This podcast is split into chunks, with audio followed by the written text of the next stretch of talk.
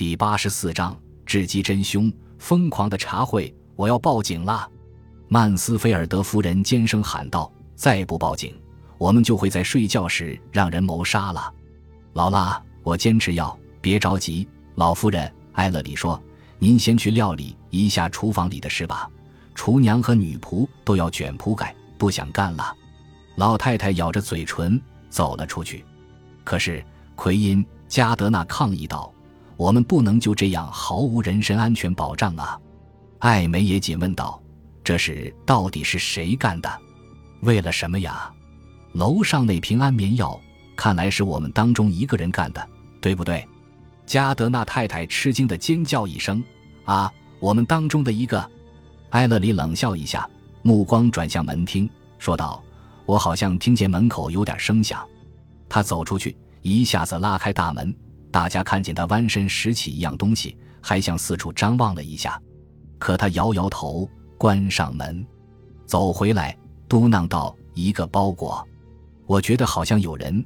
大家目瞪口呆地望着他手上那个牛皮纸包。包裹。欧文太太面带惊喜的神情问：“大概是理查送来的吧？”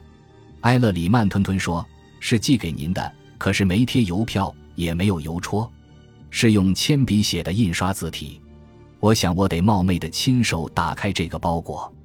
欧文太太，她扯开牛皮纸，眉头一皱，因为包裹里是一双男人的旧皮鞋，鞋底和后跟都磨损了。欧文太太惊叫道：“哦，这是理查的鞋！”说罢就瘫倒在了沙发上。是吗？埃勒里喃喃道：“真有趣。”欧文太太。不会是他星期五夜里穿的那双吧？您敢肯定这是他的鞋吗？哎呀，他准是给绑架了。曼斯菲尔德夫人从厨房走回来，哭丧着脸说：“鞋里有没有短信？有没有血迹？只是一双鞋，什么也没有。我现在还不信是绑架。这不是欧文星期五夜里穿的那双鞋。欧文太太，您最后一次是什么时候见到这双鞋的？”他哽咽道：“昨天下午我还在楼上壁橱里见到过呢。”嗯，埃勒里严肃地说：“这双鞋大概是昨天我们都给蒙过去的时候让人偷走的，而现在又给送回来了。到目前为止，我觉得还没出现什么伤害的事。不过，我们肯定把一条毒蛇养在怀里了。”谁也没笑。艾梅小姐说：“真是怪事，我一点也看不出这个包裹说明什么。”奎因先生。我也闹不明白。埃勒里微微一笑，答道：“要么是有人在恶作剧，要么就是有人在背后耍什么鬼花招。”说完之后，他又抓起帽子，朝大门走去。“你又去哪儿？”加德纳太太诧异地问。“哦，到上帝赐给的蓝天下去思考，这是留给侦探的一项特权。可你们大家谁也不准走出这幢房子。”一小时后，他回来了。没做任何解释。中午时分，门口又出现了一个包裹，是一个用同样牛皮纸包着的硬方盒，里面装着孩子玩的玩具小船。包裹上写着“艾美小姐收”，这可真叫人害怕。加德纳太太嘴唇发颤地说：“我浑身都起鸡皮疙瘩了。”艾美嘟囔道：“里面要是放着一把血淋淋的匕首，我反倒会觉得舒服些。”两只玩具小船，他倒退一步。眯起两眼，现在听我说，好人们，我一向心情愉快，爱开个玩笑。可是玩笑归玩笑，不能太过火。是谁在搞这种恶作剧？玩笑！加德纳面色苍白，气呼呼地说：“这简直是疯子干的事。”得了，得了，埃勒里小声说：“定视着那两只奶油色的小船。”欧文太太，您见过这两个小玩意吗？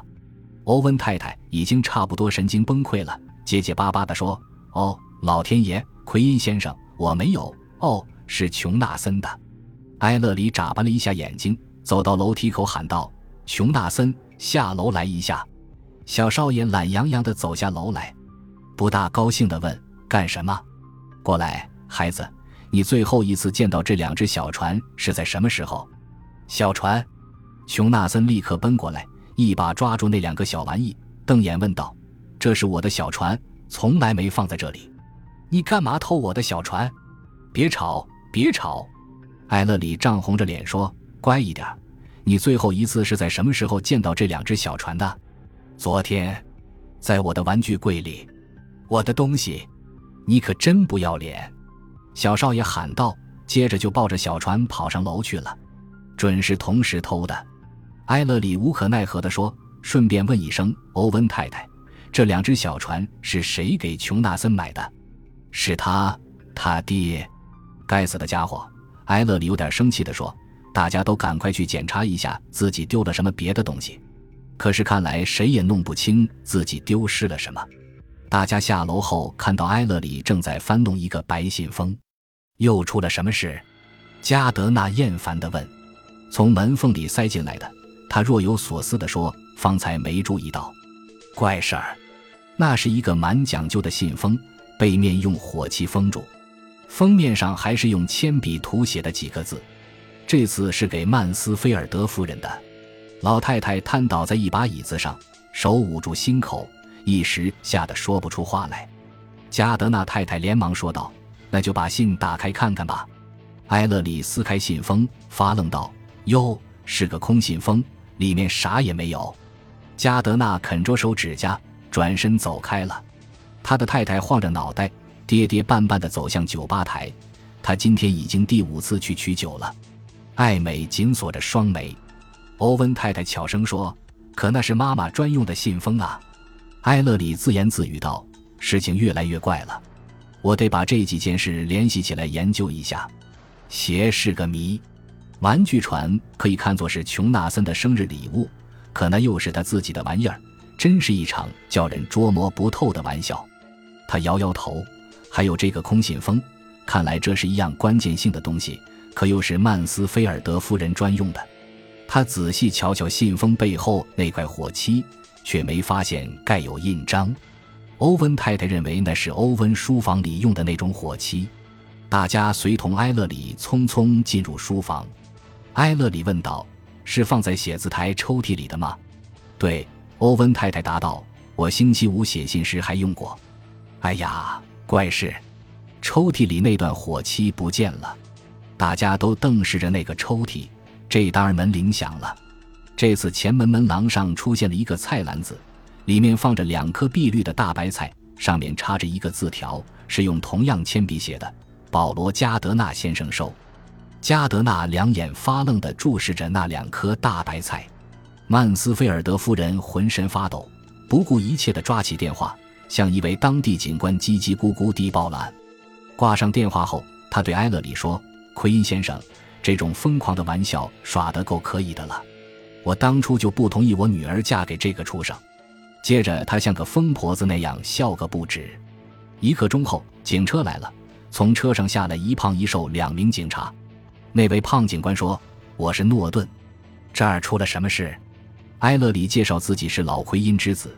中心街理查奎因侦探事务所的探长，哦，诺顿说，随即立刻板着脸转向曼斯菲尔德夫人：“您方才电话里为什么没告诉我奎因先生在这里？”夫人，您该知道他。哦，我讨厌这帮人！老太太嚷道：“打这个周末开始就是瞎胡闹。瞧，那边那个讨厌的女演员，穿着短裙子，露着大腿，还有这个女人。”诺顿摸摸下巴。奎因先生，请到这边来说说，这到底出了什么事？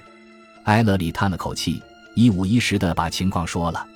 那名警官越听脸色越红。难道你们真把这当回事吗？听起来确实是瞎胡闹。欧文先生犯了神经病，在跟你们大伙开玩笑吧？我看事态并不严重，恐怕挺严重咧。埃勒里说：“老天，那又是什么声响？”那个幽灵又送礼来了，他冲向大门，猛地把门打开，门廊上放着第五个包裹，这次是个挺小的。两名警察连忙冲出房门搜查，用手电筒向四处照射。